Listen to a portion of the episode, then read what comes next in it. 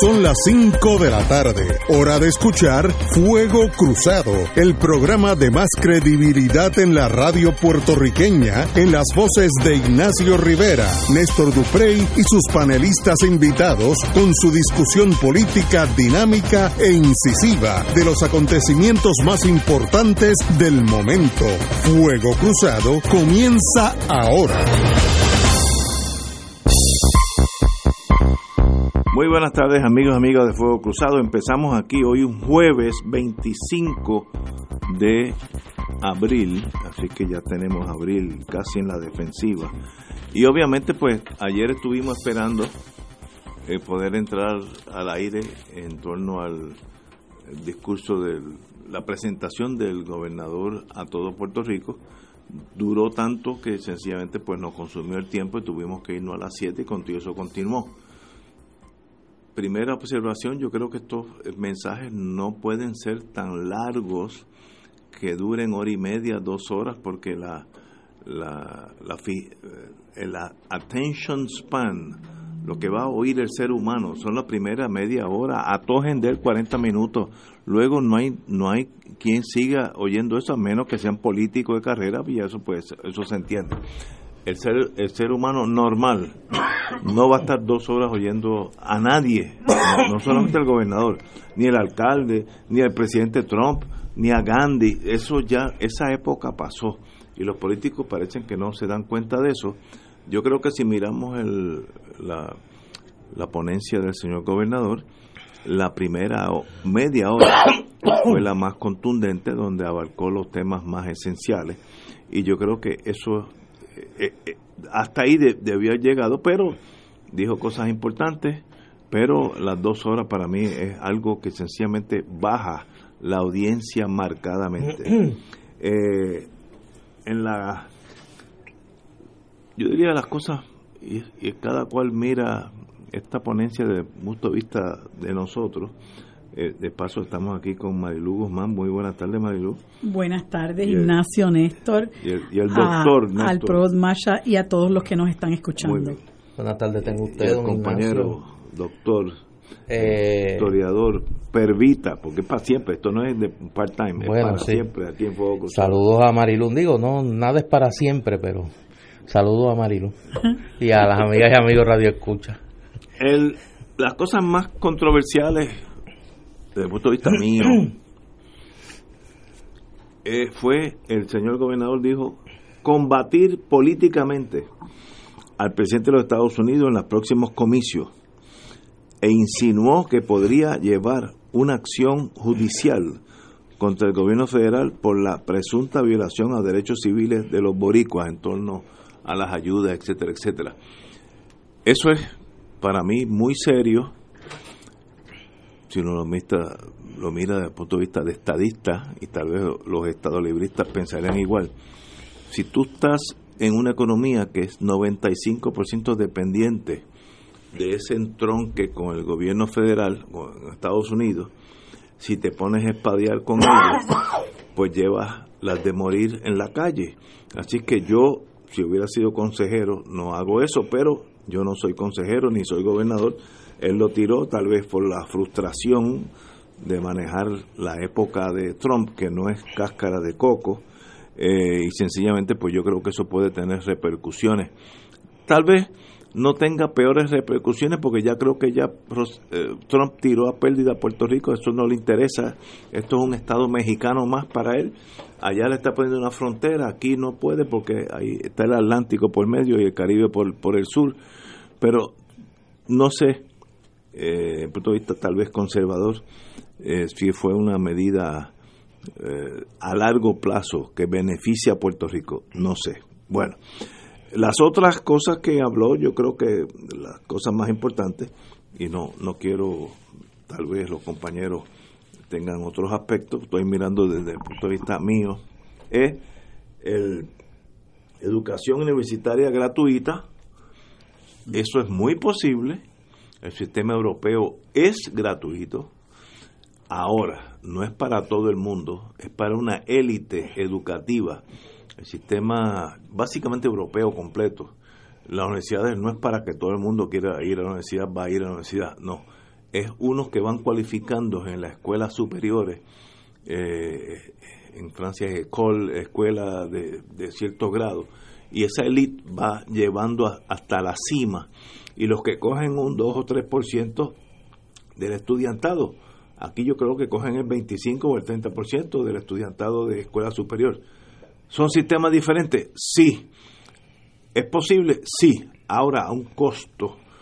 Segundo, y ahora viene The Romantic en mí, ¿cómo vas a hacer que la escuela no cobre? Que yo creo que es un buen plan, yo creo que es un buen plan. Y la Junta aprobará eso, porque hay que pagar unos bonos de la universidad. El que manda en la cuestión económica es la Junta. Ahí no podemos brincarnos esa barrera. Pero lo dejo ahí eh, sencillamente para ver qué pasará.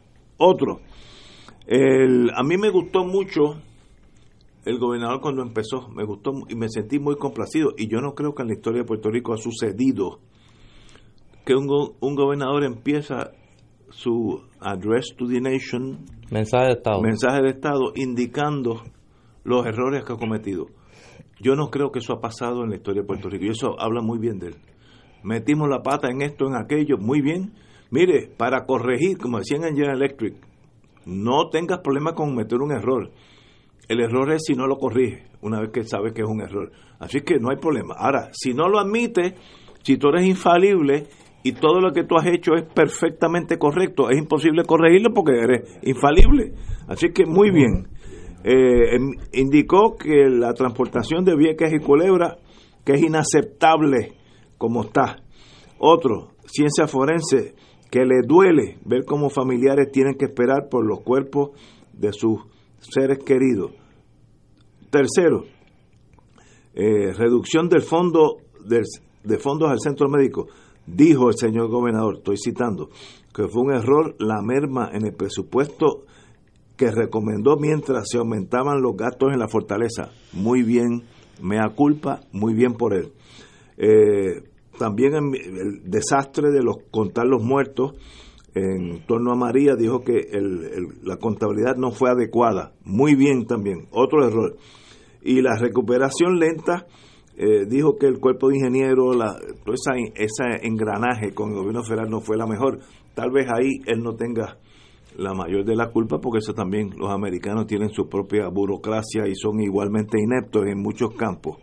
Eh, así que en ese sentido, qué bueno que hay un político en Puerto Rico, un político en la historia de Puerto Rico, que admite que ha cometido errores. Eso es una cosa novel. Qué bueno.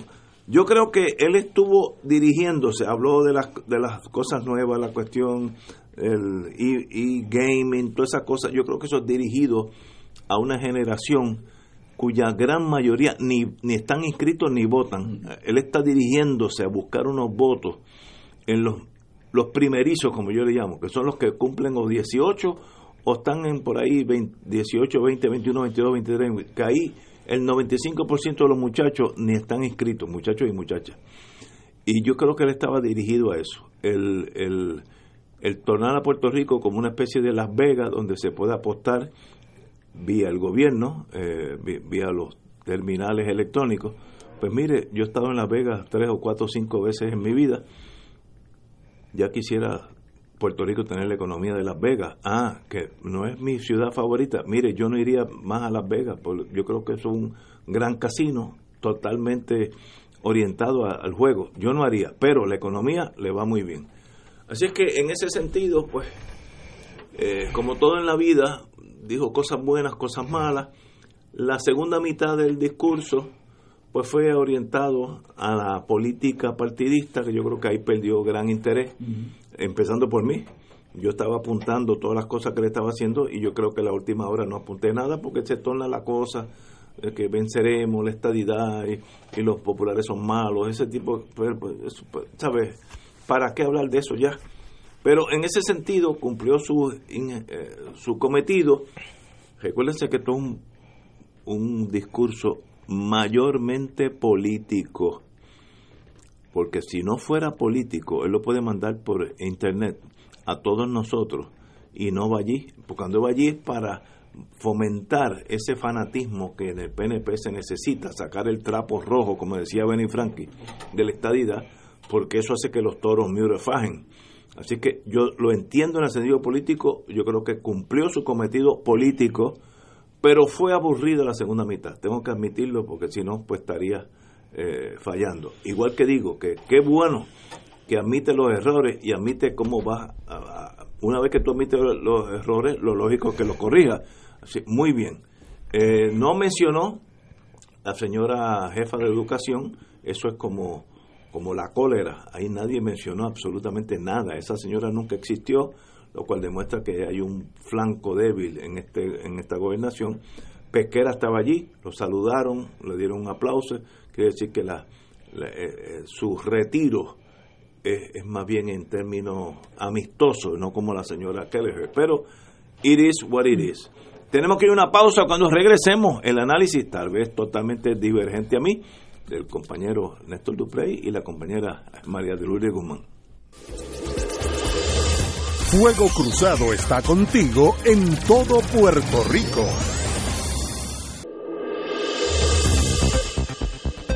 Y ahora continúa Fuego Cruzado.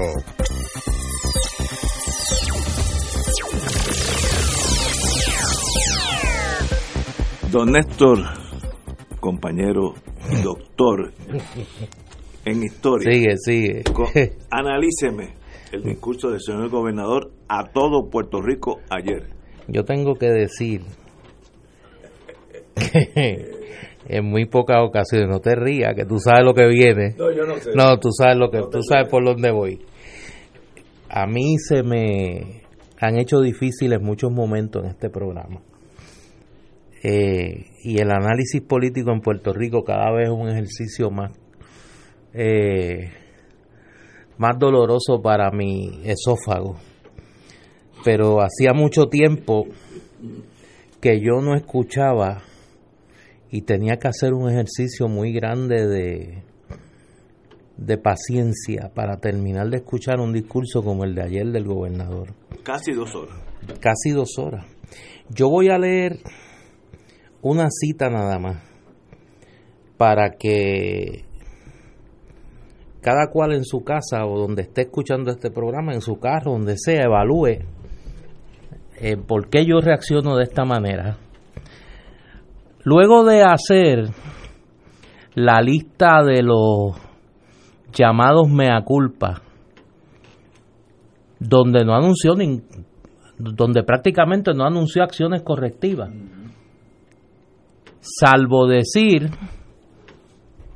que en el tema de las lanchas había nombrado a esta joven Mara Pérez, Mara Pérez. y cito, hay nuevos cambios positivos en esa dirección. Y es correcto eh, en muy pocos, y salvo la rectificación del tema de los 3 millones de dólares para el centro médico, el gobernador anunció medidas concretas, pero de todas las frases que dijo el gobernador ayer, la que me produjo a mí vértigo fue esta, que se me quedó grabada en mi corazón y en mi mente. Agradezco a todos los sectores de nuestra sociedad que han contribuido para que hoy por primera vez en casi dos décadas se reflejen índices de actividad económica positivos en nuestra isla. ¿Y cuáles son? ¿Cuáles son los índices de actividad económica positivos en Puerto Rico en este momento? Yo lo dejo con esa premisa. Ahora bien, el gobernador, luego de hacer el mea culpa, hace una enumeración de cinco objetivos de lo que él llama el Estado posibilitador, que es una especie de Frankenstein entre el Estado desregulador de los republicanos y el Estado benefactor de los demócratas. Eso es como aquello de católico protestante del papá, que tiene mucho a mano en este mensaje. Ahorita vamos a hablar del por qué yo digo esto. El primer objetivo, un Puerto Rico que esté abierto para hacer negocio donde facilitemos la creación de empleos, desarrollando una nueva economía y dando una batalla frontal a la burocracia. Oiga, ¿y aquí alguien quiere que Puerto Rico esté cerrado a la oportunidad de negocio? Aquí alguien no quiere que se creen empleos. Aquí alguien no quiere que se desarrolle un nuevo modelo económico. Aquí hay alguien que defienda la burocracia. Y entonces, esa es la primera perogullada. La segunda, Ignacio. Esta yo quiero que tú te sientes. Porque esto te Eh, va a traer buenos recuerdos. Estoy sentado. Óyete esta.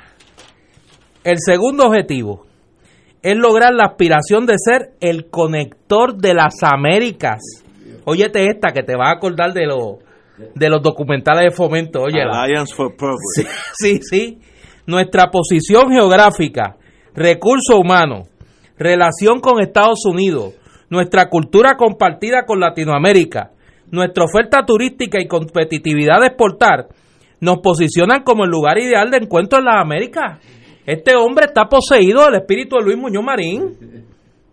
Eso es Luis Muñoz Marín. Esa es la política de fomento. En el año 2019. Entonces, el tercer objetivo. Lograr que nos posicionemos como una isla de innovación, donde maximizamos nuestros recursos humanos para proveer soluciones que añaden valor a Puerto Rico ante el mundo. Para lograr esto, nuestra gente es la clave. Mire, eso era aquel García Padilla, primero, no, la gente es primero. O primero la gente, yo creo que era que decía él. Un objetivo principal tiene que ser revertir la migración que se ha manifestado en los últimos 70 años y convertir a nuestra isla en lo que llamamos la sede de la nube humana. ¿Qué es la sede de la nube humana? Yo soy yo. Él nunca lo explicó. Salve Mariluz. No, no le metió un toque de esoterismo ahí. Yo dije, pero ¿y de qué habla este hombre? Yo no sé qué es eso.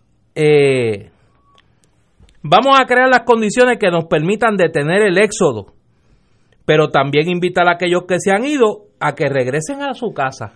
¿Y cómo lo va a hacer? Con la economía. Si Pero es que no dijo. Los puertorriqueños regresan. No dijo. Ahora no. ¿Cómo se logra eso? Yo no sé. Y entonces aquí es donde le puso, como dicen los cubanos, la tapa al pomo.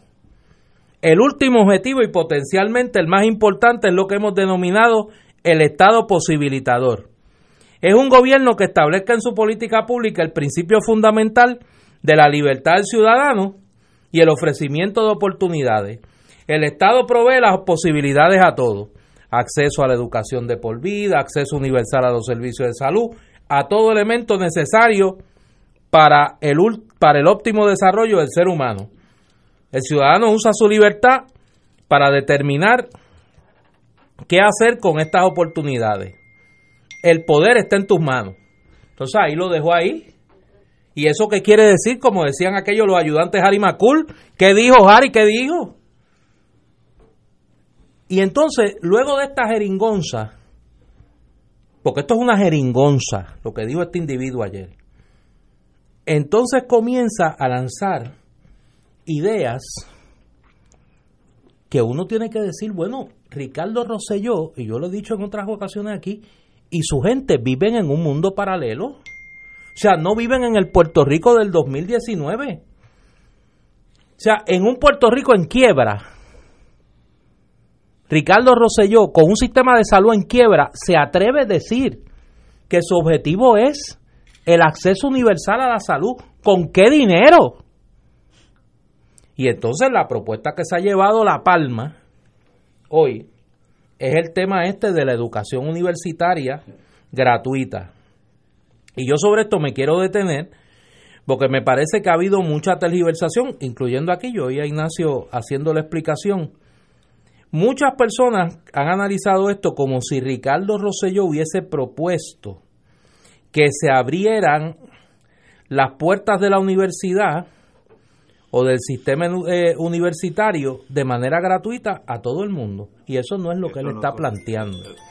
Ricardo Rosselló lo que ha hecho es recoger una propuesta que hizo su padre, el doctor Pedro Rosselló González, la semana pasada, en un artículo en Caribbean Business, en el semanario Caribbean Business, que es básicamente el concepto de universidad abierta donde se le brinda la oportunidad a una gran cantidad de personas y voy a leer, voy a leer.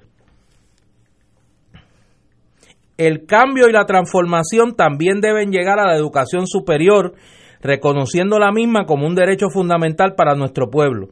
Como otras iniciativas de política pública o tecnologías disruptivas, el enfoque comienza dirigido a los que no tienen acceso en este momento a la educación superior.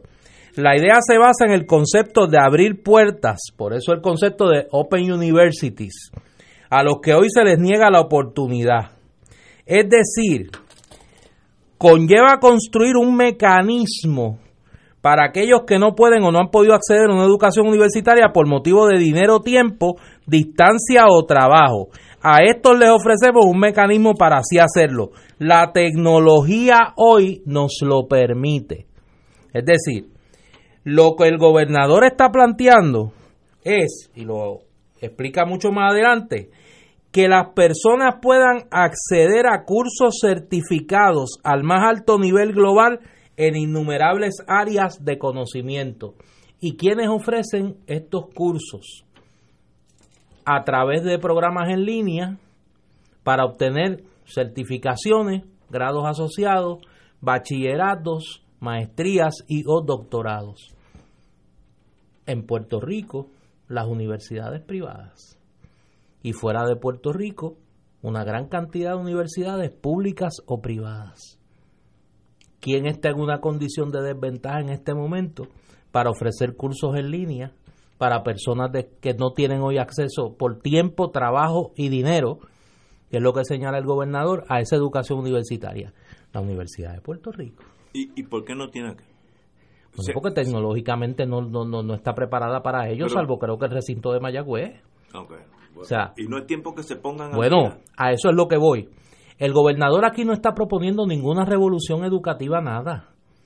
El gobernador lo que está proponiendo es algún tipo de programa de vale educativo o de beca a aquellas personas de escasos recursos para que puedan acceder a estos cursos en línea en universidades privadas o en la Universidad del Estado.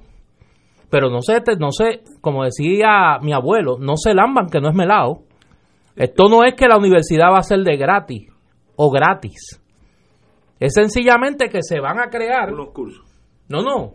Unas ayudas económicas o unos accesos tecnológicos a través de la Universidad de Puerto Rico para que las personas puedan coger cursos en línea. Esa es la propuesta que hace su padre en la columna del Caribbean Business. Además de eso, pasó por ahí, por debajo del radar, que vamos a tener otro plebiscito. Estadidad sí o no. Pero ven acá. Y no habían dicho ya que este plebiscito era final, firme, terminante y que había una mayoría abrumadora a favor de la estadidad. Y esto obviamente junto con, el, con los párrafos que le dedica el presidente Trump es la parte del discurso que va dirigida a la base del PNP. Y el ataque a Trump, pues esta cosa, esta transformación yulinística de Ricardo Rosselló, que es como que se quiere parecer cada vez más a Carmen Yulín, con el querer convertirse entonces en el antagonista de Donald Trump en este momento. Yo creo que el mensaje demuestra eh, dónde está parada en términos de la falta de creatividad de esta administración en este momento. Hoy renuncia el presidente del Banco de Desarrollo Económico, del día después del mensaje del gobernador. Y yo creo que ese precario en el que se encuentra Ricardo Rosselló no se resolvió ayer con el mensaje, el mensaje de Estado del país. Ahora, lo que sí, Ricardo Rosselló ayer estableció un récord que irá a los anales de la política puertorriqueña. Ese hombre dijo buenas tardes y empezaron a gritarle cuatro años más. O sea, ah, yo estaba aquí, nosotros estábamos aquí. Ese hombre dijo buenas tardes y empezó el corillo, cuatro años más, cuatro años más. Yo creo que esa es la muestra más, eso y la presencia en la grada en un lugar notorio de Edison Mislar Darondo, pues denota el estado de situación real de esa administración. Ahora, falta oír el mensaje de verdad, el de la Junta de Control Fiscal. A ese yo le voy a prestar atención, porque como esos son los que gobiernan, esos son los que van a tomar las decisiones sobre el presupuesto, pues ese es el mensaje de Estado del país que hay que escuchar con detalle. El que vaya a dar la Junta cuando decida darlo, si es que lo da, que lo dan sencillamente, aprobando el presupuesto. Ese es el mejor mensaje que da la Junta de Control Fiscal. Señores, tenemos que ir a una pausa y regresamos con Marilu Guzmán. Fuego Cruzado está contigo en todo Puerto Rico.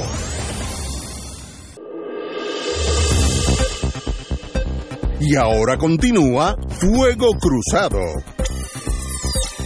Regresamos amigos y amigas, estamos analizando la Address to the Nation, ¿cómo se llama esto en español? Este, Néstor, Néstor, me lo has dicho dos veces.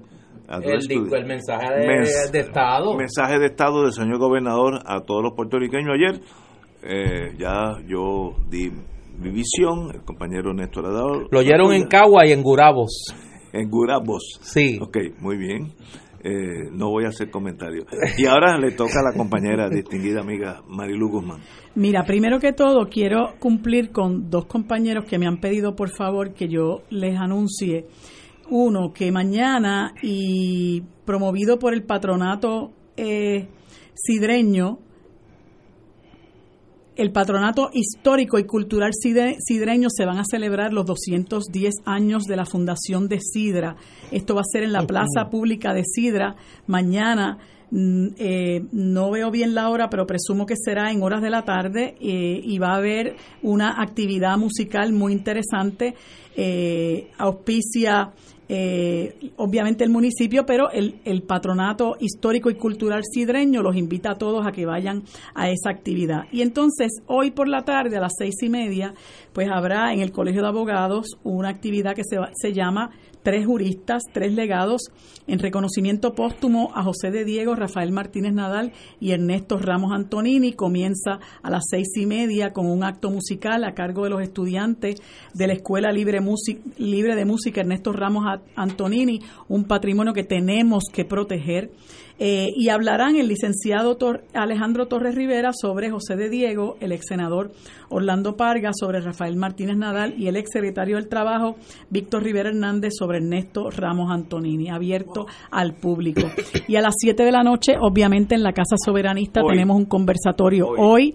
con el laureado escritor y profesor eh, Eduardo Lalo, el interlocutor va a ser el amigo eh, historiador y participante de este panel, Néstor Duprey, abierto al público también. Los esperamos. Eh, prometemos que va a ser un banquete. Pero en la placita Rubel, no en ah, Gurabos. No, en la, en la placita Rubel. En la placita Rubel y les prometemos que van a pasar un rato extraordinario, no solamente para nutrirnos el intelecto, sino que vamos a tener un compartir, compartir muy interesante y los invitamos a partir de las 7 de la noche. Hubo otra, hubo otra, Marilu, espérate. Antes que anuncie otra actividad de las joyas de ayer, estaba lo de Gurabos, que esa fue un clásico, pero él dijo otra palabra que fue es que él es también este filólogo. Ah el privilegio el privilegio hoy yo voy a tener el privilegio de compartir con Eduardo Lalo esa actividad. Me siento privilegiado Marilu usted bueno eh, yo les voy a confesar que, que mi estómago realmente no toleró el, toda la duración de este mensaje eh, porque en primer lugar eh, me pareció extremadamente irritante que el gobernador decidiera estar gritando todo el mensaje. Eh, si esa fue la recomendación de sus publicistas y sus relacionistas públicos, etcétera, pues me pareció muy mal, totalmente irritante el estarlo escuchando gritar como si estuviéramos eh, realmente hablando de los enormes desaciertos que, eh, perdón, de los enormes aciertos que ha tenido este gobierno y que dicho sea de paso, este, como decía su fundador, el fundador de su partido, la razón no grita, la razón convence. Eh, y me pareció que estar gritando todo el, todo el mensaje, pues fue un muy mal consejo y fue eh, realmente muy eh, contraproducente para, para el receptor. por otro lado, pues debo hablar de algunas cosas que yo anoté de lo que fue su mensaje. Eh, yo, en primer lugar, tengo que decir que lo de que él reconociera errores a mí no me parece la grandísima cosa. Yo creo que fue un consejo que le dieron ante un gobierno que se ha distinguido por sus traspiés y por su extraordinario fracaso en la gestión pública. no hay duda que el gobierno de Roselló al día de hoy ha fracasado. Y yo quisiera, pues francamente, claro, él menciona, él menciona unos aciertos aquí en, en, su, en su mensaje, como por ejemplo las nuevas leyes sobre la industria energética, la creación de la Organización de Mercadeo de Puerto Rico como destino turístico, la entrega de reintegros a tiempo, la condonación, como si eso no fuera parte de lo que se supone que hagan todos los gobiernos, la condonación de las cuestionadas multas de autoexpreso, la creación de las escuelas alianza, de las que dicho sea de paso solo se ha aprobado una, y los vales educativos que son indiscutiblemente inconstitucionales. Esos son los aciertos que él más o menos menciona, pero que me parece a mí que lo que, eh, lo que usted tiene que evaluar es realmente si usted tiene el favor de la gente y la gente en este país está extremadamente disgustada con lo que ha sido la gestión del Partido Nuevo Progresista a lo largo de estos dos años y tres meses. En primer lugar, eh, habla de como un una grandísima cosa lo del plan vital de salud, eh, que todo el mundo sabe que si en septiembre no se reciben los fondos federales que, que deberían eh, eh, apoyar el, el, programa Medicare, pues esto es un descalabro total. Y el plan de salud no es otra cosa que un parcho de aquel, de aquella tarjetita que se inventó su padre hace veintipico de años y que ha descalabrado el sistema de salud de Puerto Rico y que le ha dado desafortunadamente una posición de privilegio a las aseguradoras en el país y el hecho de que se siga en Puerto Rico este modelo económico que privilegia a las aseguradoras, las tiene como intermediarias, administradoras del presupuesto del país en cuanto a la salud, se ha convertido realmente en un, en un descalabro de lo que debe ser el derecho esencial de todo país que se llame civilizado y progresista a los servicios de salud. El gobernador dijo que él estaba trabajando para empezar, que nadie, ninguno de ellos, y en, y en, esto tengo que incluir también al Partido Popular, ninguno de ellos se atreve a meterle mano a las aseguradoras, a pesar del clamor constante de los médicos, de la clase médica en nuestro país, para que se cambie ese modelo de salud que hay en este país que le da tanto poder a las aseguradoras al punto de que las aseguradoras deciden si usted entra en el, en la, en el, en el programa de la reforma, eh, se meten en su juicio clínico, determinan sobre sobre sus tratamientos, sobre sus estudios, si le aprueban este o cual medicamento, cuál es la población que va a entrar, si la, si la amplían o la recortan, el monto de las tarifas. Hasta hace apenas dos semanas eh, había un reclamo de prácticamente histérico de los de los de los ah, dentistas porque llevaban 25 años sin que les aumentaran eh, las tarifas y él habla de que eh, para empezar, que él no habla absolutamente nada sobre esa situación, que es una situación alarmante, es una situación que nos tiene asfixiados. este es el único país, junto con los Estados Unidos, claro está, del que somos apéndice, que permite un sistema de salud como ese eh, y que ha logrado el establecimiento de un sistema paralelo, ¿verdad? Un sistema para el que puede costearse un plan, un plan privado y un sistema para el que no puede costearse un plan privado, que tiene que someterse a los designios de las aseguradoras y a todos los abusos que los han caracterizado eso a su vez ha provocado un enorme éxodo de los médicos en nuestro país que a pesar de que él alega que ha ido eh, mermando, la realidad es que la información que se tiene eh, por los medios de prensa, eh, de hecho tan cerca como el febrero, se publicó por, por el nuevo por el vocero un eh, un parte de prensa donde decía que de 2.300 eh, dentistas que había en un momento dado, casi tres años después quedaban 800 y pico de dentistas. Hay crisis en la psiquiatría, hay crisis en la oftalmología, hay crisis en una serie de especialidades de, médicos especialistas que no pueden soportar eh, el abuso al que los han sometido a las aseguradoras y esa parte del problema estuvo totalmente ausente del mensaje del gobernador.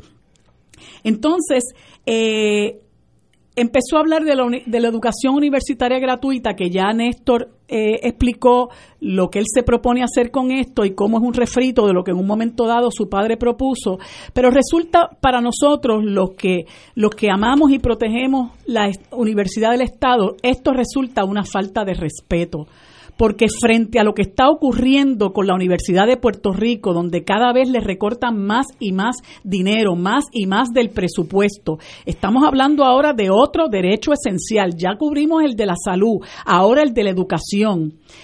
A pesar de todos los recortes de los que ha sido objeto la Universidad de Puerto Rico, la Universidad de Puerto Rico está totalmente ausente del mensaje del gobernador, porque él, aunque pretende eh, eh, un poco echar una, una, una nube de humo con esto de la educación gratuita, la realidad es que lo que ha habido es un abuso con nuestra universidad. La universidad ha caído en manos de unos verdugos que se llaman la Junta de Control Fiscal, el presidente que se gana lo que no se ha ganado ningún presidente en, en, en la historia de la universidad y una junta de gobierno que trabajan simple y sencillamente como los que están cavando la fosa de la universidad. Y es realmente indignante dominante que él haga referencia a una educación eh, eh, universitaria gratuita cuando él es cómplice de la situación de atropello por la que está pasando la Universidad de Puerto Rico, sus estudiantes a quienes les han aumentado la matrícula, los créditos, a quienes se les han quitado exenciones,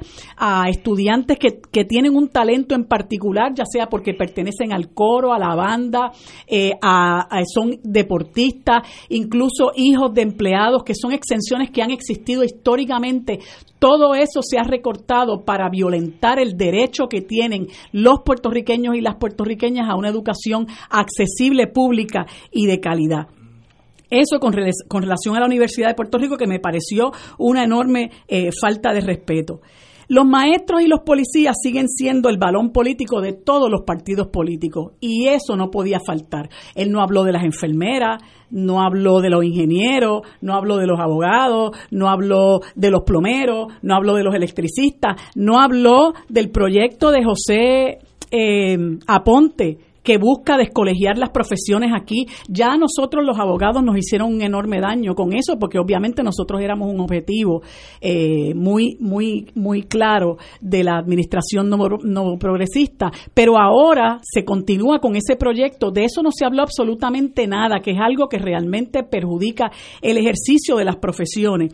Eh, pues en el caso particular de los maestros, claro, después de toda la debacle que ha habido con Julia Keller, que también fue otra ausente de su de su de su mensaje, eh, se empieza a, a, a prometer eh, permanencia para los, para los maestros transitorios. Y siempre todos los años tenemos el mismo problema, un montón de maestros transitorios, eh, escuelas en malas condiciones, no hay materiales, eh, hay un problema entre lo que es el currículo y lo que son los materiales que se entregan, hay un problema con los servicios a los niños de educación especial, hay problemas con el pago a los, a los suplidores, no se le aumenta el salario a los maestros, aunque ahora entiendo que recibieron unos 100 pesitos adicionales que son buenos y si eso es así, pues bravo.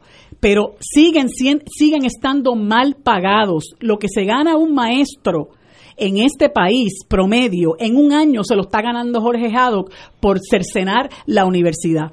Y entonces los policías que no podían faltar, obviamente, porque los policías siempre eh, son parte del objetivo del gobierno, a los policías se les ofrece eh, que van a poder cotizar al Seguro Social. No dice cómo, no dice qué va a hacer para eso, pero lo promete.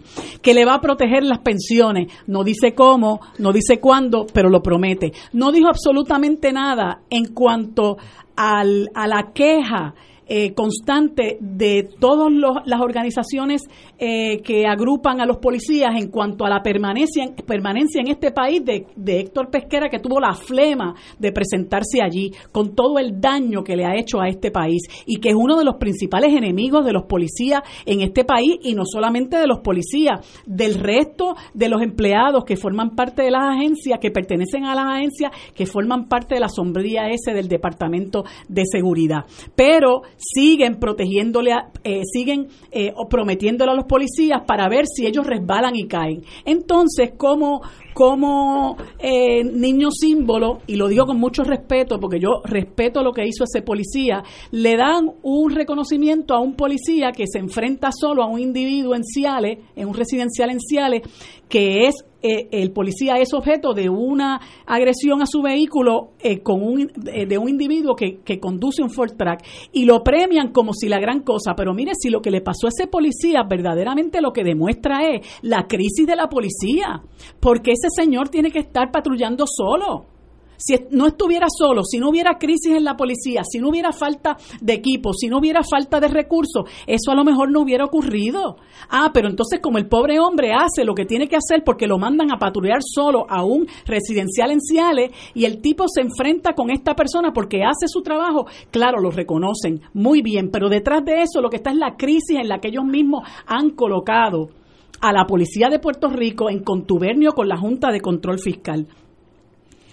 La transportación de Vieques y Culebra, bueno, la transportación de Vieques y Culebra eh, es un desastre, eh, históricamente hablando, ha sido un desastre, y lo que no dice eh, eh Rosselló que obviamente tenemos que reconocer que él no es el responsable directo de este desastre que ha sido así históricamente, pero no podemos olvidar que él fue el que decidió unilateralmente cambiar la transportación, el, el muelle, cambiarlo de Fajardo a Ceiba, que ha sido otro desastre más eh, porque así lo han dicho los visitantes y los residentes que tienen que utilizarlo para llegar a las islas municipios, fue un cambio que se hizo sin consultar con los residentes. Y obviamente, bueno, se han tratado de hacer unas mejoras porque como se quiere que Puerto Rico sea este destino turístico, usted no puede tener a los turistas pasando por ese vía crucis cada vez que van a coger una lancha. Pero no se requiere ciencia nuclear y lo hemos eh, eh, discutido aquí montones de veces y el gobierno de Roselló que era el que tenía el plan, plan, plan, plan de las 10.000 páginas, no ha sido capaz de establecer y de operar un sistema de transportación decente y digno para los eh, amigos de, de, de Vieques y Culebra. ¿Quieres que vaya a la pausa ahora? Vamos a una pausa. Vamos a una pausa, Vamos a una pausa y continuamos con Marilu Guzmán. Fuego Cruzado está contigo en todo Puerto Rico.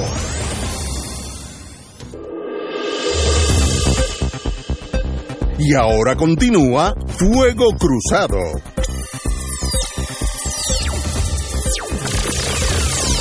Regresamos back in the US Ahora tenemos el privilegio de continuar escuchando a Marilu y no vengo desde Gurabos. No, no, y está hablando aquí desde, desde Radio Paz, no está en Gurabos. Bueno, les decía eh, que eh, luego de lo de la transportación de Vieques y Culebra, entonces viene esta, esta idea que es producto de un brainstorming brutal, que es usar las galleras para las apuestas, para las máquinas, y dice esto como si creyera que está poniendo una pica en Flandes y los galleros van a, olvidarse del problema que van a enfrentar el año que viene, que es que eh, gracias a la aprobación del Farm Bill, que se aprobó sin oposición ninguna de quien representa los intereses de este país eh, allá, pues persigue prohibir las peleas de gallo. Y entonces eh, los galleros, obviamente, le han salido al paso y le han dicho, mire señor, nosotros jugamos gallo no porque seamos eh, apostadores, nosotros jugamos gallo porque somos galleros, pero usted no puede pretender ahora que yo me meta a jugar maquinita o que yo me meta a hacer apuestas porque ese no es mi objetivo, yo soy gallero. Bueno, pues si creía que con eso iba a calmar a los galleros, yo creo que eh, ahí eh, se ponchó. Eh, el decir que reconocía como error de cálculo el número de muertes de María, yo creo que también es un insulto a la, a la gente, sobre todo a los familiares que fallecieron, porque yo creo que usted lo está reconociendo bien tarde. Usted tuvo la oportunidad de reconocerlo, eh, usted tuvo la oportunidad de evitarlo, porque usted se involucró directamente o si no, eh, eh, indirectamente con la contratación de la, de, la empresa Whitefish, que no hay que explicar aquí todo lo, todo lo tenebroso de ese negocio.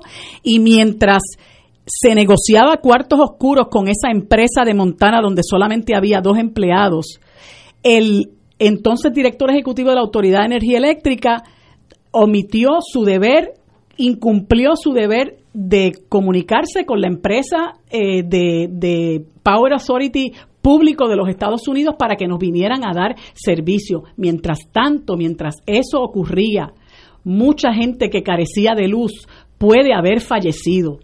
Mientras la gente seguía falleciendo, el señor Pesquera, quien él defendió a pie juntilla hasta el otro día, que todavía no sabemos las razones de su, de su renuncia, eh, afortunada para todos nosotros, mientras eso ocurría, el señor Pesquera se caía de espaldas diciendo que aquí lo que había era 64 muertos nada más y la alcaldesa de San Juan, que fue la primera que denunció que estábamos muriendo, le dijo irresponsable y el gobernador lo apoyó. Así que si usted viene ahora a decirle al país que fue un error suyo, yo creo que calladito se hubiera visto más bonito porque eso es una afrenta a los familiares de las personas que perdieron su vida. Eso es una irresponsabilidad de la que fue eh, eh, a su vez responsable este gobierno. Bueno, las grandes, los grandes ausentes de su, de su discurso, la corrupción rampante en este país, la pobreza cada vez eh, aumenta, él no le dedicó una sola letra al índice de pobreza de nuestros niños, que ya va por 58 o 60%. Obviamente la UPR, que es parte de su plan, el desmantelamiento de nuestra universidad, la violencia de género, el éxodo de los puertorriqueños y la asignación de más presupuesto para la fortaleza y el Departamento de Estado, lo que es un escándalo y una falta de respeto a la gente que todavía al día de hoy posiblemente no tienen techo. El fiasco con el avión y la barcaza para Venezuela, pues eh, también. Lo del Estado posibilitador, bueno, pues siempre hay algún algún label, ¿no? Algún eh, producto, alguna etiqueta, ¿verdad? Una, le dicen un, branding en, en, en, Castilla. Siempre hay un branding con el que se quieren volver a la gente para que la gente se crea que en este año y pico que le queda, este, aquí, olvídese que él va a ejecutar, como bien nos dijo, y que, y que esto va a ser el año, eh, va a ser eh, el país de la transformación. Y lo que sí a mí me asustó bastante, es el vamos por más. Porque si realmente vamos a tener más de lo que hemos tenido, eh, hay que prepararse. Porque como decía, eh, me parece que el senador Juan Dalmau, lo que vamos a tener es más, más de lo mismo. Más pobres, más desigualdad, más colonialismo, más privilegios para las aseguradoras, más cierres de escuelas, más cierres de recintos universitarios y yo añadiría más contratología, más corrupción, más empobrecimiento. Eh, así que me parece que eh, lamentablemente eh, no hay nada que celebrar, no hay, no hay aciertos realmente de los que pueda enorgullecerse el, el, gobernador y lo mejor que le podría pasar a este país es que en las elecciones del 2020 nosotros salgamos del bipartidismo que es responsable de esta crisis social y económica que estamos viviendo. Tenemos aquí una pausa, son las 6 de la tarde y regresamos with Crossfire. Fuego Cruzado está contigo en todo Puerto Rico.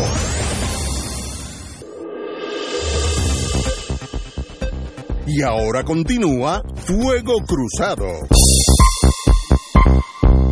Compañera.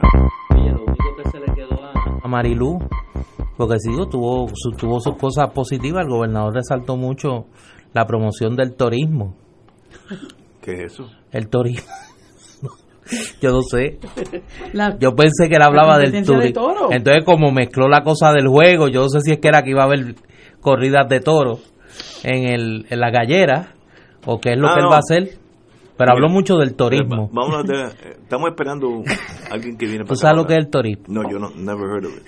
Para mí suena a toro. Oye, eso es está filólogo. Él es científico, él es filósofo político, es filólogo.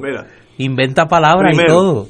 Mira, tampoco habló del problema de la ceniza, que es un problema bien serio.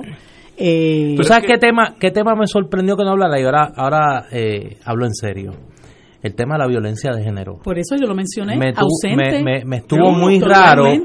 Me estuvo muy raro que no hablara de ese tema.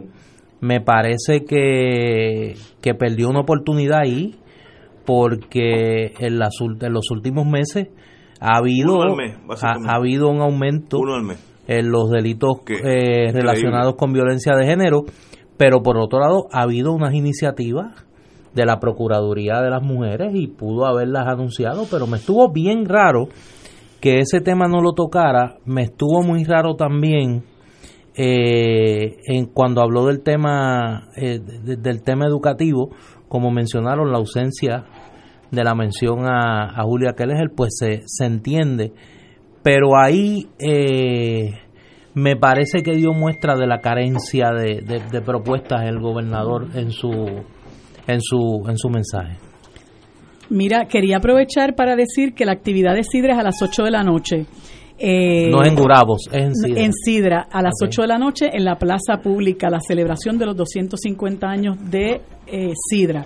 Y quería decirles también, porque si no me, me regañan, que el próximo sábado eh, el Junte de Mujeres M18 va a estar con un, en, en, un intercambio con el Junte de Mujeres de Vieques y esto va a ser en la Iglesia Metodista del Pueblo. Van a moderar el, la actividad María Cristina Rodríguez y Robert Rabin. Así que vamos a estar allí el, Vieques, el, el sábado con el Junte de Mujeres de Vieques y, a, los amigos y amigas de la Isla Nena que quieran darse cita, pues los invitamos a partir de las de la una de la tarde en la Iglesia Metodista eh, del pueblo de Vieques. Eh, señores, tenemos con nosotros, tenemos el privilegio de tener con nosotros un amigo de Fuego Cruzado de muchos años, don que hacía tiempo que no venía por ahí de la Federación de Camioneros de Puerto Rico. Muy buenas tardes. Víctor, saludos. Bienvenido. Buenas tardes, Dios les bendiga a cada uno de ustedes. Amén. Me dicen que por ahí hay una asamblea. Dime. ¿Qué está pasando? Dame los detallitos. lo que está pasando es que. Todo. estos gobiernos eh, de turno eh, siempre se inventan alguna estrategia o un montaje para perjudicar a los padres de familia que sudan la patria y trabajan, como son unos 40 mil concesionarios de la Comisión de Servicios Públicos ahora negociados. ¿Qué incluye, eh, cuando tú hablas de esos 40 mil concesionarios, qué incluye ahí? Incluye a los camioneros. No es solo los camioneros. No, no, no. no. Camioneros, taxistas, grueros, excursionistas, distribuidores de gas, porteadores públicos, y otros transportistas, incluyendo también a los operadores de cada uno de esos servicios. Ok. Y ustedes están convocando una asamblea. Estamos convocando una asamblea, es primicia para ustedes. Muy bien. ¿Cuándo? ¿Qué día y a qué hora? ¿Y en dónde? Bueno, va a ser en el dentro o fuera de, de, de, de, las facilidades del Irán Bison. ¿Qué día? El primero de mayo. O coincide con los eventos del primero de mayo, con, las actividades. Coincide, pero no son pero no es parte de las actividades. Muy bien. Y ven acá, Víctor, y, en este momento, ¿cuál es la situación de los transportistas, particularmente la relación con la Comisión de Servicio Público, que siempre ahí hay su Esto estática? Tiene una, historia. Eh, nosotros tenemos fotos del el honorable gobernador de Puerto Rico, Ricardo Rosselló, el que representaba a Puerto Rico en Estados Unidos, eh, de, la, oficina del gobernador, eh, reunido en California con una corporación que se conoce como Uber, de la red de, eh, de transporte con los nuevos métodos tecnológicos, a los cuales nosotros no tenemos oposición, siempre y cuando sean reglamentados adecuadamente y que no se discrimine contra estos 40.000 concesionarios del país. Entonces, aparentemente unas negociaciones y entonces enmiendan la ley 109 de la Comisión de Servicios Públicos para darle paso a estas empresas, que de hecho, en una de las partes de este documento, hoja suelta que yo te entrego en este momento, esa corporación que se llama Uber dejó de pagarle sobre 80 millones de dólares al erario público de Puerto Rico. No pagó un bellón a ti, al hermano y a la hermana y a todos los que estamos aquí, le cobra las contribuciones para que el pueblo de Puerto Rico pueda tener carreteras, pueda tener hospitales, pueda tener aquellas facilidades de primera necesidad, pero a estos individuos y a esta corporación que es Uber, que ha sido repudiada en casi todas eh, las partes que ha este, eh, eh, brindado servicio, esa corporación es bendecida de una forma especial por este gobierno mediante un reglamento que se llama código y se le permite el servicio sin tablillas públicas, se permite invadirle indebidamente a los taxistas primordialmente, a los camioneros ahora quieren hacerlo, ahí se van a apelar, ahí se le va a apelar la intención. Yo te lo digo desde ahora, ¿ok? Que no van a hacer lo mismo, o sino que le pregunten a Aníbal Acevedo, mira, en el 2005, ¿qué le pasó? ¿Okay? Eh, pero me confundo como Uber y los camioneros. Eh, Uber se tornaría también incluyendo camiones. Sí. Es que no, desconozco eso, No, Uber va a invadir los camiones. Uber va a invadir las grúas. yo, de operador de Uber puedo tener un camión y llevar carga. Bueno, usted como hermano, como un operador de Uber, tú compras un camión bajo este reglamento y viene y solicita estar en la en la página de, de Uber ellos contratan un servicio y se lo dan a él. El mismo servicio de Uber, pero en camiones. En camiones. En camiones. Eso no había oído eso. Sí, bueno. Interesantísimo. Eh, nosotros no lo vamos a permitir. Te lo digo desde ahora. No lo vamos a permitir. Se equivocó el gobernador de Puerto Rico. Como se equivocó Aníbal Acevedo. Como se equivocó el caballo Carlos Romero Barceló. Como se equivocó Rafael Hernández Colón. Como se equivocó el, el, eh, el Luis Aferrey en cada una de esas etapas que te estoy mencionando, los camioneros han salido airosos. Muy bien. Y usted dijo anteriormente que usted no tiene problema con Uber, el de los, pues yo no tengo problema, carros. yo, no, tengo problema con el sistema. Siempre y cuando que. Siempre y cuando no invadan y se discrimine contra todos los camioneros, los taxistas, los grueros, etc. Yo no tengo lo de camiones como no sabía de eso, pues ni voy a hablar de eso. Pero el, el ciudadano que usa Uber hoy en día entre Río Piedras y Atorrey, que es ahí donde, la zona metropolitana donde el Uber existe, eso usted dijo que no tiene problema siempre y cuando que sea reglamentado. Y que no se engañe correctamente. al cliente. Digo y que para empezar paguen contribuciones. No pagan contribuciones. estoy, estoy presumiendo buena fe, esto, no es entregante. No, lo que pasa es que esa gente no son de buena fe. esa gente son de mala fe. Esa gente son unos pillos institucionales a nivel de Puerto Rico y a nivel internacional. Y para discutir, son unos gánsteres. Para discutir todo eso, ustedes están citando una asamblea de todos los de la coalición de transportistas el primero de mayo en la dentro, fuera, cerca del, estación, del estadio Irán Bison, desde las 6 de la mañana hasta, las 1 de la tarde. Sí, la asamblea eh, de tomar el voto, el único punto que vamos a tocar es un voto de asamblea permanente. Mira, quisiera, eh, eh, tú eres un gran amigo mío, reconocer póstumamente la labor de un abogado, un hombre honesto, sincero, como fue el licenciado Gallizá. Gallizá fue el primer abogado nuestro en el 1972 cuando se hizo la primera asamblea permanente. Y nosotros lo reconocemos públicamente, lo guardaremos siempre en nuestros corazones y tendrá nuestro eterno reconocimiento. Y, tengo que decir porque porque así lo expresó en, en la última entrevista que le hicimos, que pues próximamente la vamos a estar, la vamos a estar compartiendo con, con el pueblo de Puerto Rico en un libro sobre, sobre esos años de la década del 70 y del 80. Carlos siempre recordaba con mucho, con mucho cariño su participación como abogado de los camioneros de Puerto Rico. La, la primera, ellos le llaman asamblea permanente para que los que nos escuchan entiendan la primera huelga de los camioneros en Puerto Rico bajo la administración de Luisa Ferré. Eh, la asamblea permanente no La asamblea permanente, sí, no, no. Es un derecho constitucional. Seguro, A nivel, estatal, a nivel de Puerto Rico, que es estatal. Puerto Rico es una nación. A nivel de eh, Estados Unidos. Es un derecho constitucional que nosotros podamos hacer asamblea.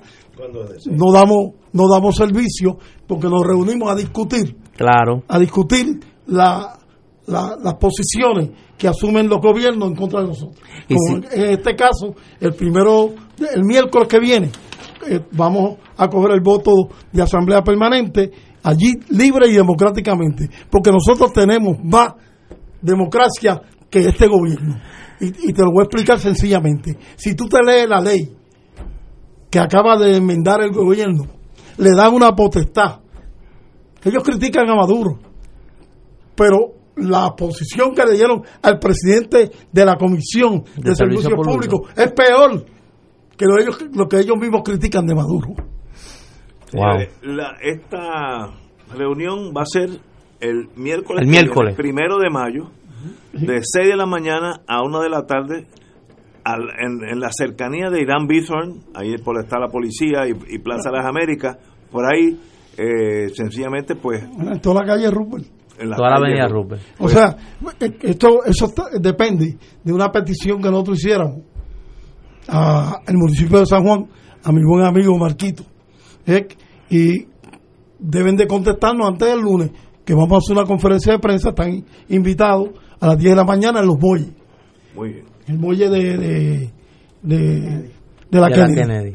La exhortación sería a la alcaldesa y al presidente de la Asamblea, la Legislatura Municipal de San Juan, el buen amigo y mi ex jefe, el licenciado Marco Rigao, a que contesten la petición de, de la coalición de transportistas para proveerle espacio en el estacionamiento de Irán Marquito es un gran ser humano. No, no, muchachos, dímelo a mí. Tremendo ser humano. dímelo a mí. Víctor, gracias. Un privilegio tenerte aquí. Gracias. a las órdenes, como siempre. se te quiere, siempre. Yo, los quiero mucho a ustedes, los escucho constantemente.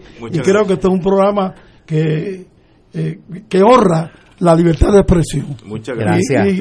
Y, si he dicho algo que pueda ofender a cualquiera del gobierno, le pido excusa, pero el voto de asamblea permanente lo vamos a coger y que no se equivoque el gobierno ni el gobernador como se equivocaron todos los otros gobernadores que yo te dije. Señores, Víctor, gracias. Tenemos que ir a pausa, amigos. Fuego Cruzado está contigo en todo Puerto Rico. Y ahora continúa Fuego Cruzado.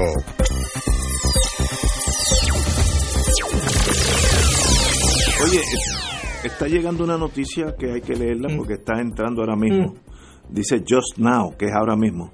La Fortaleza solicitó hoy a la Oficina de Ética Gubernamental y al Departamento de Justicia una investigación contra el presidente del Banco de Desarrollo Económico, Luis Burdiel Agudo. De igual forma, el secretario de Gobernación, eh, Ricardo Gerandi, solicitó su renuncia de forma inmediata. Eh, cuando es inmediato es que hay algo que no está bien. El portavoz de la fortaleza, Anthony Cruz Maceira, detalló que cito, ante el panorama que nos atañe, estamos solicitando a la secretaria de Justicia y a la directora ejecutiva de Ética Gubernamental que abran investigaciones en sus respectivas agencias sobre la información recibida. Maceira concluyó al puntualizar que todo funcionario y jefe de agencia del gobierno deben recordar que estamos sujetos al más alto crisol y cualquier acción mm. u omisión pueden ser consecuencias, puede tener consecuencias. Tú que eres una persona, un abogado de experiencia, tradúceme eso al español. al español. Ahí hay algo, un smoking gun, ahí, hay algo que no está Quiere bien. decir que la cosa está bien peluita, que no hay manera de pasarlo por debajo del radar y antes de que explote y nos salpique a todos, mi hermano, yo te voy a votar y te voy a referir a justicia y a ética gubernamental. Así de feo está eso. Eso, pues, eso le llamarían en inglés damage control. Vamos a apagar el fuego ahora antes que queme el edificio entero. Eh, bueno, bueno, Pero eso fue fulminante. Ahora, eso fue ahora mismo, ahora mismo. Por eso es que yo digo, mira, es que los gobiernos tienen hasta, eso se llama en inglés fingerprint, una forma de actuar, eso se llama inteligencia. Cuando Pesquera renunció, dijo, me voy de aquí un mes. Y el gobernador dijo, muy bien, y eso se entiende, es normal, así es que pasa en la vida, a veces hay desavenencia, pero tómate un mes en lo que tú te llevas todo lo que dejaste en el escritorio, etcétera, etcétera. Cuando tú, la secretaria de Educación, vota, eh, renuncia voluntariamente, entre comillas, un lunes, efectivo el martes por la mañana, hay algo malo porque ¿por qué Pesquera se tomó 30 días y ella se fue en menos de 12 horas? Y este señor, ¿cómo se llama este pájaro? Burdiel. Eh, eh, hay algo porque hoy lo votan hoy mismo something is wrong en este caso. Yo no sé qué ha pasado. Estoy hablando de las noticias que están entrando ahora mismo, así que yo no sé, eh, este señor Luis Burdiel Agudo, cuando la este, cuando los, el mismo gobierno, la Fortaleza, le envía el expediente a Wanda Vázquez, secretaria de Justicia, y a la directora de Ética, Zulma Rosario, eh, para que abran investigaciones en sus respectivas agencias sobre la información recibida. Pues no, no han recibido eh, una bobería, porque si no, pues tú tomas tiempo, hablas con él, no. Tajante, es que decir que ahí hay algo que no está muy bien. Oye, hay una noticia que está circulando esta tarde y que para los... ¿Te acuerdas que estaban los kremlinólogos? Sí. Para los chaldonólogos, los que conocen el mundo de la chaldón, parece que envía unos mensajes. Y yo, pues aprovechando que tengo aquí. Uno de ellos. No, no, usted es el senior. Usted es el senior, el chardonólogo senior. Porque usted estuvo, mire, no es lo mismo desde los bleachers que haberse sentado en los dos dogados, porque usted se sentó en los dos dogados. Usted fue fiscal y ahora y es ahora abogado de defensa y con unas particularidades en su especialidad, ¿no? Dicen que hay que leer la señal de lo que implica el cambio en la representación legal de la secretaria de la ex secretaria de Educación Julia Kelleher. Sí, aparentemente la señora Kelleher eh, hizo un cambio en su representación legal y sustituyó al licenciado Frankie Rebollo. Buenísimo, muy buen abogado. conozco, eh, muy buen abogado, de primera clase. Lo sustituyó por la licenciada María Domínguez Trujillo. Mm. También muy buena. Que diferentes estilos, pero bueno, competentes los Yo no te tuve que preguntar. Son diferentes estilos. Me dice uno que conoce ese mundo que yo creo que hay más de que diferentes sí no no es que Ignacio es diplomático acuérdate. él es un diplomático natural que Rebollo se caracteriza un abogado agresivo pelea por su cliente hasta el final. Pero no viene de la fiscalía. Y entonces la licenciada Domínguez Trujillo fue fiscal federal conoce ese mundo se puede comunicar exacto se puede comunicar mejor. Sí, y entonces una cosa es eh, la confrontación y otra la comunicación. Exacto. Porque de la comunicación a la cooperación, sí, de la comunicación a la cooperación, eso es. Pues, Mi hermanita diría un chipitito, un chipitito. este, ¿tú qué conoces de ese mundo? Bueno, el compañero Rebollo es un abogado litigante y, parte de su norma, lo puedo decir aquí en público porque es parte de su doctrina de oficina, él no maneja ningún caso donde nadie, donde alguien pueda cooperar con el gobierno federal. Sencillamente eso es una norma de él muy estricta que lo sigue y sencillamente si usted va a hablar va a llegar a un acuerdo conmigo no yo lo defiendo de los méritos del caso. competentísimo buenísimo. y la y la compañera ¿cómo se llama? Eh, Domínguez Domínguez, eh, también muy, muy, muy, muy capacitadísima, pero tiene la ventaja que, que tiene pues amigos y amistades donde uno puede dialogar. dialogar. Ahora estamos hablando. Que en la vida, en la vida, el diálogo en todos dígalo los usted, Dígalo usted, dígalo usted que, que, el diálogo es importante. Es importantísimo, porque, porque a veces en la... ¿Por qué? Porque son, es que depende, mira, hay unos casos, yo le llamo... Puede que haya algún Sí, sí, sí. Hay unos casos, yo le llamo amistosamente Stalingrad cases, casos Stalingrado, donde no se puede negociar nada y hay que irse hasta la última bala. Sale mal, sale bien, pero no hay negociación. Esas son las excepciones. Usualmente el, 95% de los casos no son Stalingrad. Eh, eh, son, son casos donde uno puede decir, espérate, espérate, ¿qué está pasando aquí? Vamos a ver si dialogamos. Eh, es posible en vez de 17 delitos negociar 3 y, me, y, cierra los otros 14. Eso pasa todos los días en el Tribunal Federal. Son dos abogados competentísimos con diferentes estilos. ¿Qué pasó? No tengo la menor idea. Ahora, pero yo me imagino puedo asegurarle a ustedes que Rebollo es excelente. El cambio en, en, abogados con estilos tan diferentes responde a que algo a las necesidades del cliente. Del, cliente. El que manda el caso es el cliente. El, abogado es abogado, pero el caso es del cliente. Y usted dice lo que usted quiere hacer. ¿Usted quiere irse a los Stalingrado, todo o nada, o quiere negociar un arrangement, como decimos allá en Londres. Qué grande eres. Este, este, Por eso no la mencionaron ayer. No la tocan ni con una vara larga. Pero ¿cómo la van a mencionar? Imagínate tú.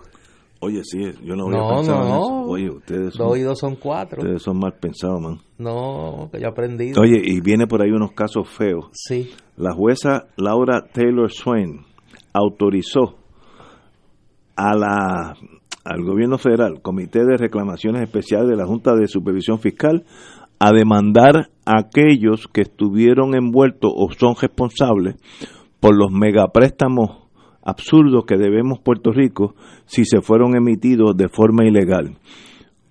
Eso es un caso que debe tener un montón de gente en Puerto Rico, de esos superabogados multipisos, como yo le llamo, que hacen, son los que confeccionan el prospectus que es lo con lo que tú vendes los bonos, tú le haces como unas aseveraciones a los que van a comprar, mire, 2 y 2 es 4, 4 y 2 son 8, etcétera, etcétera.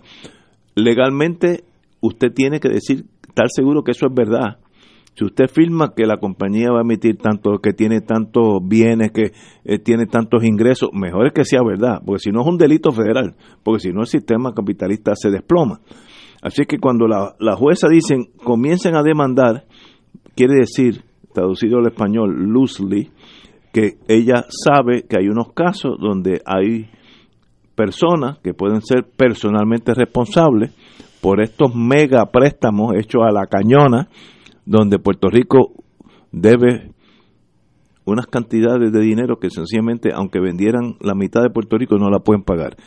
Y yo creo que eso es en el sentido macro muy positivo por lo menos sabremos quiénes fueron los que nos metieron en esta encejona, que eh, es casi inconcebible cómo hemos llegado a deber 130 billones de dólares, digo 100 de eh, obligaciones eh, generales y 30 en pensiones. ¿Cómo llegamos a eso? Pues es inconcebible. Me da la impresión que puede haber uno que otro caso, no estoy generalizando, donde alguien pues exageró la nota. Dos y dos en vez de cuatro le puso siete para que se vendieran mejor. Eh, bueno, esa es la vida. Este es un paso bien importante a la Junta de Supervisión Fiscal. Eh, comenzará ese proceso investigativo y acusatorio. Let it be. Que sea lo que sea por el bien de Puerto Rico. Vamos a una pausa, amigos, y regresamos con Fuego Cruzado. Esto es Fuego Cruzado por Radio Paz 810 AM. Y ahora continúa Fuego Cruzado. Regresamos, Boys and Girls de Fuego Cruzado. Tengo varias personas que me han escrito a la luz de la conversación que tuvimos antes de la pausa y me piden que por favor, como un servicio público, a, a la comunidad de la orientación que tú das.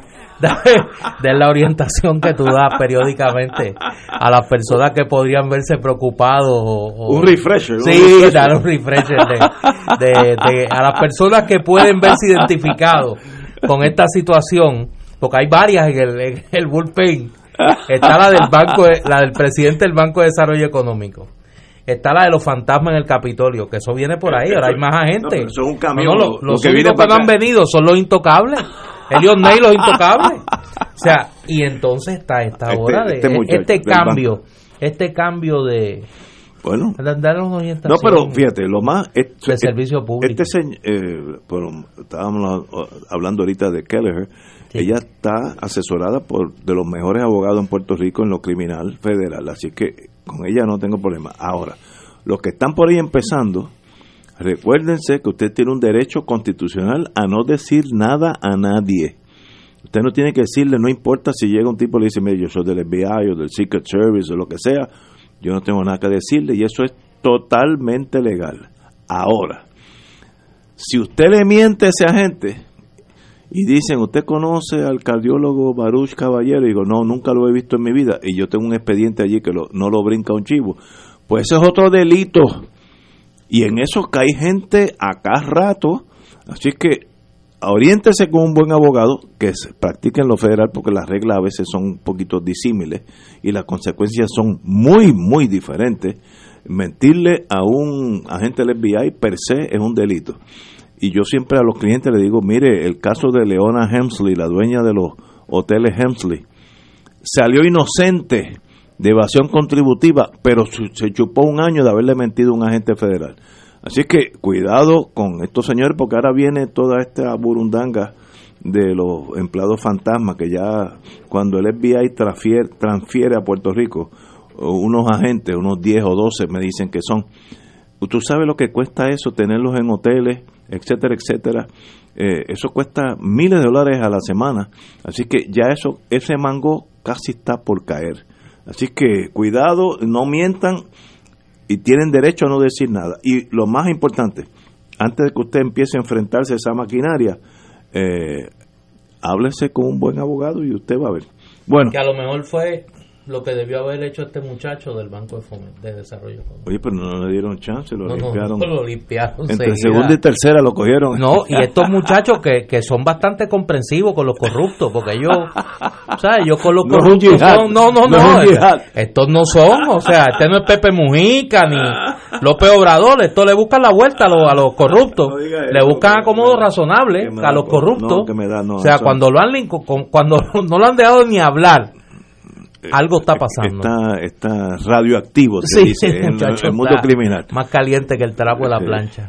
Señores, tenemos con nosotros nuestro, nuestro cardiólogo, Baruch Caballero, que acá rato nos da consejos de cómo vivir un poquito más a pesar de, la, de los bellones que me pegan aquí ciertas personas, entre ellos a una dama que está aquí presente hoy que me, a veces me jamaquea. Y eso pues afecta el corazón. Y él dice, tómate estas pastillitas cuando te sientas mal. Pero hablando en serio, tenemos con nosotros eh, uno de los mejores cardiólogos en Puerto Rico y amigo de Fuego Cruzado de toda una vida, que nos viene a hablar de Cardi Day, creo que es el 11, mira, sí, el 11 me la pegué, que es el, el 11 aniversario de que es Cardi, Cardi Day, libre de costo, activa tu vida. ¿De qué estamos hablando, compañero eh, doctor Caballero? Muchas gracias, compañero está bien. Y antes de comenzar, aparte de consultar con su abogado, no se olvide de consultar con su cardiólogo, por si le sube la presión o le dan arritmia.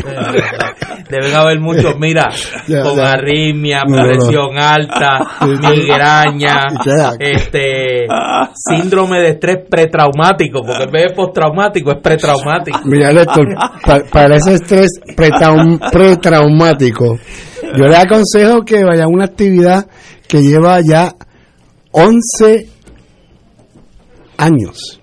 Y comenzamos aquí en Fuego Cruzado, la primera edición. 11 años de la edición de salud y medicina preventiva más grande de Puerto Rico. ¿Por qué les recomiendo que en estrés pretraumático vayan al Cardi Day?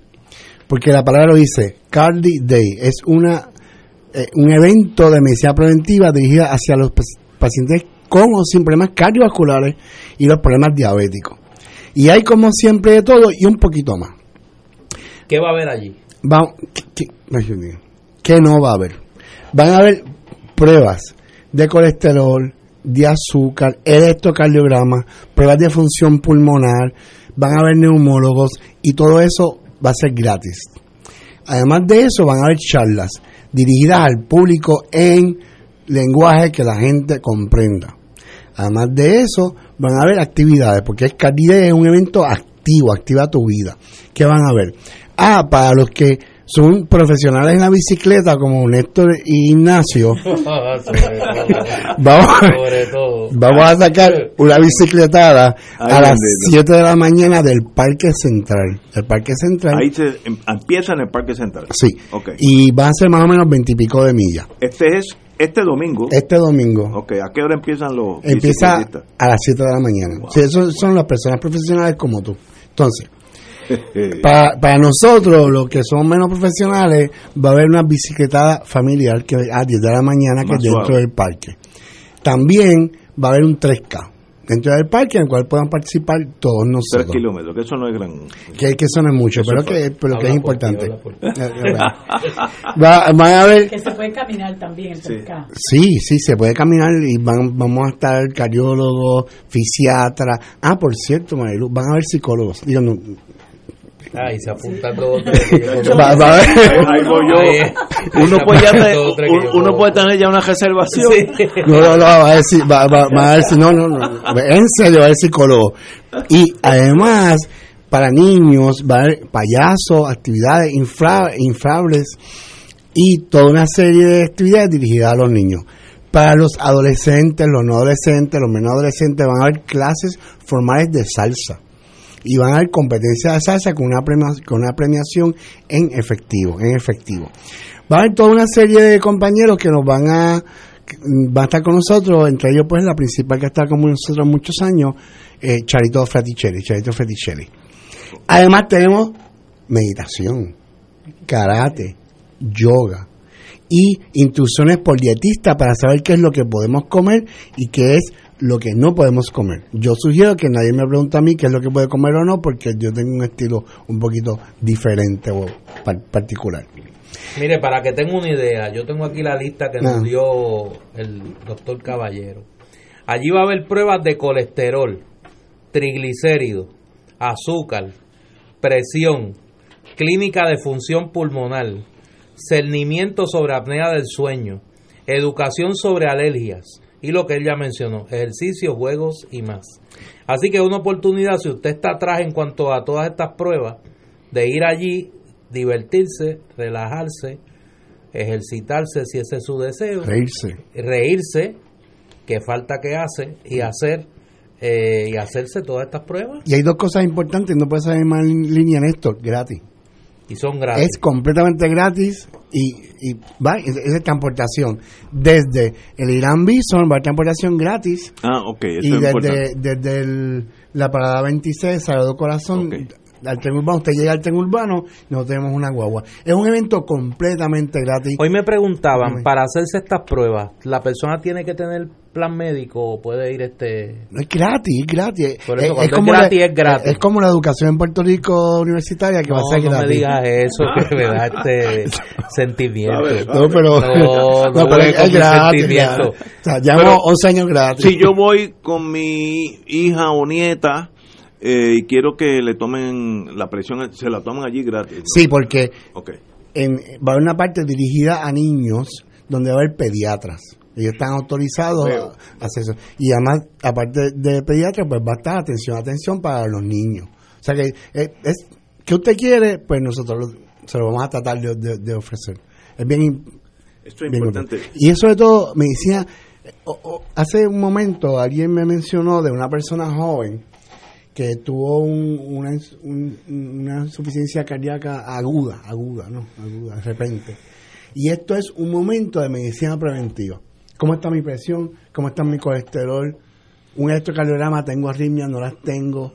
Voy a, a caminar, pues mira, no puedo caminar bien, me fatigo, pues tenemos cardiólogos. Eh, tengo mucho estrés postestrés traumático. O sea, Puerto Rico es un país que tiene estrés postraumático todavía de María. Sí, así, la gente no lo reconoce. Tenemos, tenemos psicólogo, tenemos psicólogo. Y el que tenga duda, por alguna razón particular, tenemos unas pruebas que son bien caras, que son HIV y son gratis.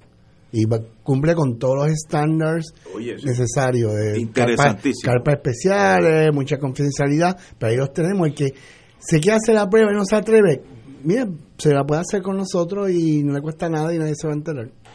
Oye, yo hacía tanto tiempo que no oía lo de HIV que yo pensé que eso había desaparecido. No, no, no. porque yo hace años, ¿te acuerdas que eso tuvo como una efervescencia?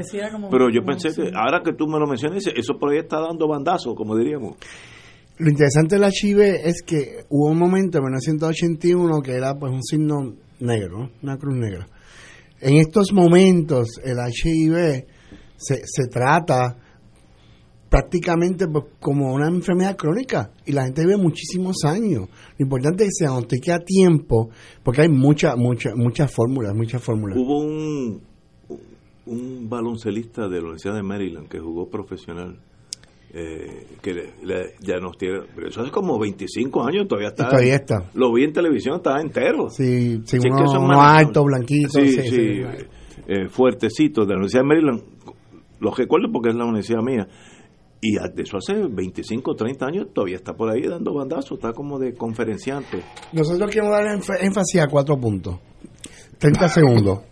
A, diabetes. Puerto Rico es, la, el país, la nación con más diabetes per cápita en el mundo. en el mundo. B, hipertensión. La hipertensión se tiene que controlar, pero hay muchísimas complicaciones. Tres, psicología. Tenemos que manejar, debemos manejar la, salud mental de Puerto Rico. Y cuatro, tenemos que incidir mucho en la prevención de, de, de, HIV. Muy importante. Medicina preventiva, ¿para qué? Pues mira, para una mejor calidad de vida, para que estés con tu nieto, tus hijos, tus sobrinos y te puedas matricular en la Universidad de Puerto Rico después. Disfrutar uno los nietos, en el caso mío. Este domingo, 28 de abril, de 9 de la mañana a 4 de la tarde, Parque Central en Santurce, así que es fácil llegar, y hay transportación gratis desde el Irán Bithorn y del tren urbano en, del Sagrado Corazón, de la 26. Y acuérdense los, los, los, que van a con bicicleta es a 7 de la mañana. A las 7 A 7 de la mañana ya ha inscrito, se, ya ha inscrito un montón de personas un montón de personas, porque va a estar dirigido por gente profesional. No, y hay gente, bien atlético, sí, ahí. Sí, sí, no, ahí van, eh, bueno, gente como nosotros tres. Sí. No, no, conmigo, conmigo. Yo hace unos días, eh, eh. no, la última vez que pasó esto, yo, yo vi los tres, me dejó fuera. Sí, no, no, no, no, no puedo. hace uno, cuando la última vez que ustedes hicieron, hace unos dos años, creo que fue. Un año. Un año. Yo vi los bicicletistas regresar después de estar un montón, regresaban a una velocidad que ni el carro mío guía esa velocidad. Una, unos atletas de primera, porque lo que llegaron fueron a Tojender y se veían lo más bien, así que ahí hay desde los chonguitos como yo, que vamos poco a poco, atletas de primera, ¿no? Y hay un evento, hay dos cosas que quiero decir, hay un evento que organizó Genaro Tuto Marchán a nivel mundial, que es el 3x3 el 3 para 3 baloncesto. ¿Baloncesto? 3 contra 3. 3 contra 3 que eh, tú todo lo, lo, oficializó, lo pudo conseguir. Eh, y que ahora es el ahora es el torneo mundial. Ahora el torneo mundial eso en el Irán Bithorn. Irán Bithorn. Como antes, jugando baloncesto en el Irán Bithorn. Creado por un puertorriqueño, Senato Tomás Chan. Nosotros vamos a tener el 3 para 3 pues estamos apoyados por la FIBA.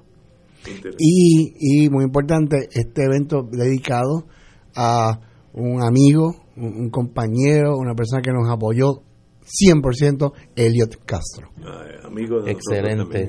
Pues, doctor Baruch Caballero, un privilegio tenerlo Barucho, gracias. Bien, gracias a ustedes, como siempre. Llevamos 11 ya. 11. años. Bueno, estaremos siempre aquí a la disposición de ustedes. Muchas gracias. si todo, si todo sale bien, como usted sabe que nos va a ver a nosotros, por lo menos nosotros dos, así que así que no digo hasta Ya tengo dos. Ah, ya, tienen dos achocados. Señores, Yo soy un ser que lo persigue. Vamos a una pausa, amigos. Esto es Fuego Cruzado por Radio Paz 810 AM. Y ahora continúa Fuego Cruzado.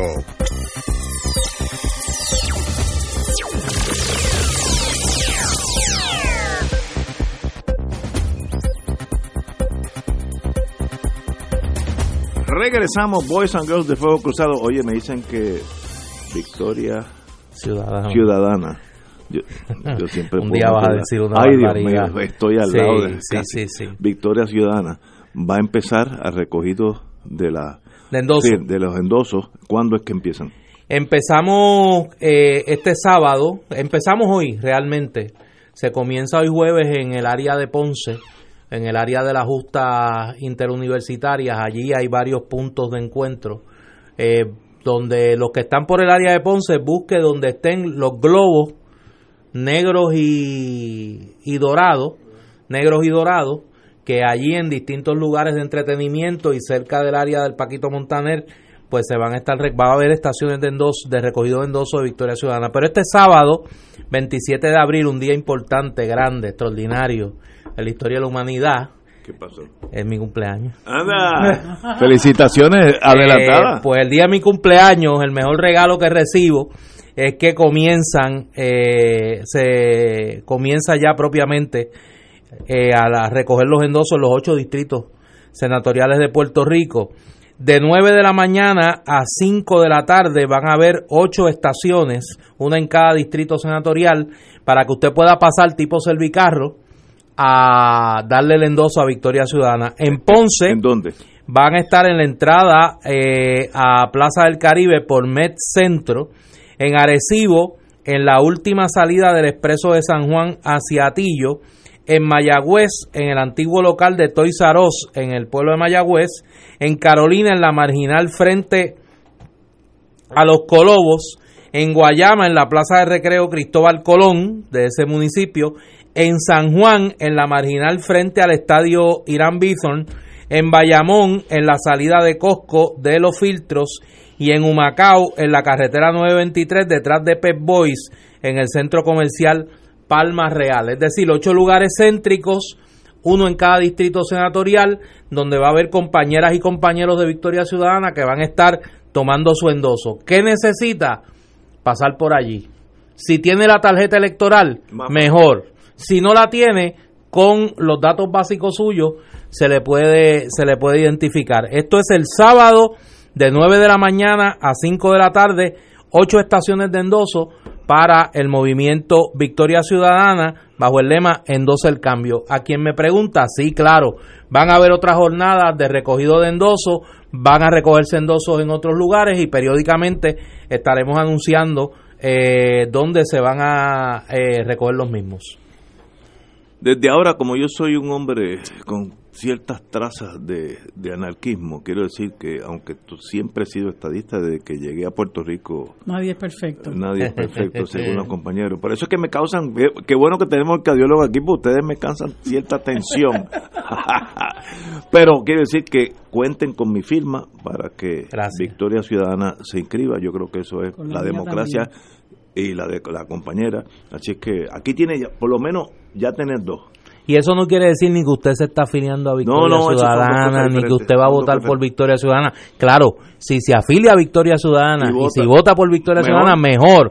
Pero usted lo único que está dando con su firma es abriendo el camino para que esa opción esté en la eh, papeleta. eso es todo. Así, de aquí allá usted decide votar por Victoria Ciudadana, extraordinario. Si decide votar por otro partido o el partido al que usted pertenece, pues mejor Tengo para usted si eso es lo que su conciencia le dicta. Cuenten conmigo. Tengo dos amigos que me han escrito. Primero, mi socio, Pedro Jaime Torres Marcano. Ah, de verdad. Los prospectos, sí señor, eh, sí señora, un civilista de primera. Los prospectos que firman los abogados, etcétera, se llaman Blue Sky Laws. Esa legislación federal requiere que cuando usted ponga su firma para una venta de bonos, etcétera, lo que dice allí es la verdad. ¿Por qué? Porque la señora que, vive en Wisconsin va a coger eso y no tiene que llamar a nadie. Se asume que esa es la verdad. Así funciona el sistema capitalista. Y eh, un arquitecto de mi condominio, que es extraordinario, me indicó que el baloncelista que yo estaba hablando se llama Magic Johnson. Elvin Magic Johnson. Eh, que todavía está por ahí entero. Sí. Eh, y, Pero Magic Johnson no estudió con Maryland. Sí, sí. No, estudió con la Universidad de Michigan. Ah, pues me equivoqué. Con la Universidad de Michigan y después jugó en la NBA con los Lakers de Los pues, Ángeles. la M, la M de Maryland de Michigan yo creo que me confundió porque yo hasta sí pero uno de los casos más notorios de haber contraído pero eh, empezando la vida HIV positivo es fue en, colegio que lo cogió era un atletazo y todavía está muy bien físicamente Sí, muy bien. Yo lo vi hace unos días, como un mes en televisión. hasta hace poco el presidente de los, de los mismos, de los propios Lakers. ¿Ah, sí? De Los Ángeles, sí. Eh, bueno, pero, oye, tengo que ir a, la historia, la historia, la historia. ¿Cuánto nos queda? Un, tres minutos, muy bien. Hoy funde eh, Michigan State University. Michigan State University. No, University of Michigan, pero esto es lo bueno aquí, aquí todo el mundo sabe, qué, qué bueno. Oye, 1792, mal día para los pillos, se inaugura la guillotina en Francia. En el 1792, un tal Nicolás Pelletier tuvo el privilegio de ser el primero guillotinado. Han seguido los muchachos, porque en Francia todavía el asesinato es guillotina, aún hoy. Así que, uy, que es una cosa para mí espantosa, pero eh, eh, todavía sigue. Así que en 1792 los franceses inauguran la guillotina. 1846, ya yo casi estaba por nacer, eh, empieza el Thornton Affair, empieza una disputa en la frontera entre Texas y México, lo cual lleva a la guerra hispano eh, mexicano-americana, 1846 y ahí pues los muchachos pues de una vez que ya que estás en guerra pues te queda con parte de real estate eso fue lo más interesante. 1945 ya yo sí estaba dando candela en casa. Eh, las tropas soviéticas y norteamericanos chocan se reúnen en Torgau T-O-R-G-A-U Alemania en el río Elba eh, y lo cual quiere decir que las tropas ya cercaron a Berlín y ya pues Alemania sencillamente era cuestión de tiempo eh, antes que sucumbiera. Oye, no fueron los americanos. ¿eh? No, no fueron las tropas soviéticas las que hicieron. Rusia perdió más gente en la Segunda Guerra Mundial que todos los combatientes juntos, incluyendo Alemania. Todos juntos perdieron menos gente que la Unión Soviética. Perdieron 26 millones de civiles o soldados 26 millones. Una cosa bueno, que es difícil de concebir la magnitud de esa tragedia. 26 millones oficial, ese es el número oficial. Y entonces en 1954 los laboratorios Bell, B-E-L-L, anuncian eh, el, la primera batería solar hecha de silicón eso ha cambiado todas las baterías del mundo, los que usted tiene ahora en los teléfonos, los flashlights, etcétera, etcétera. Eh, y en 1953, Francis y James Watson descubrieron la el DNA, la ¿cómo se llama eso en español? Eh, el DNA que es la huella digital del, de la estructura del ser humano. 1953, eso también ha ayudado mucho a salvar muchísimas vidas. Señores, con eso, mañana es viernes y hay que mañana saldrá más detalle de lo que está pasando en el banco este de desarrollo que parece que me no le mienta recuerde no le mienta hasta mañana amigos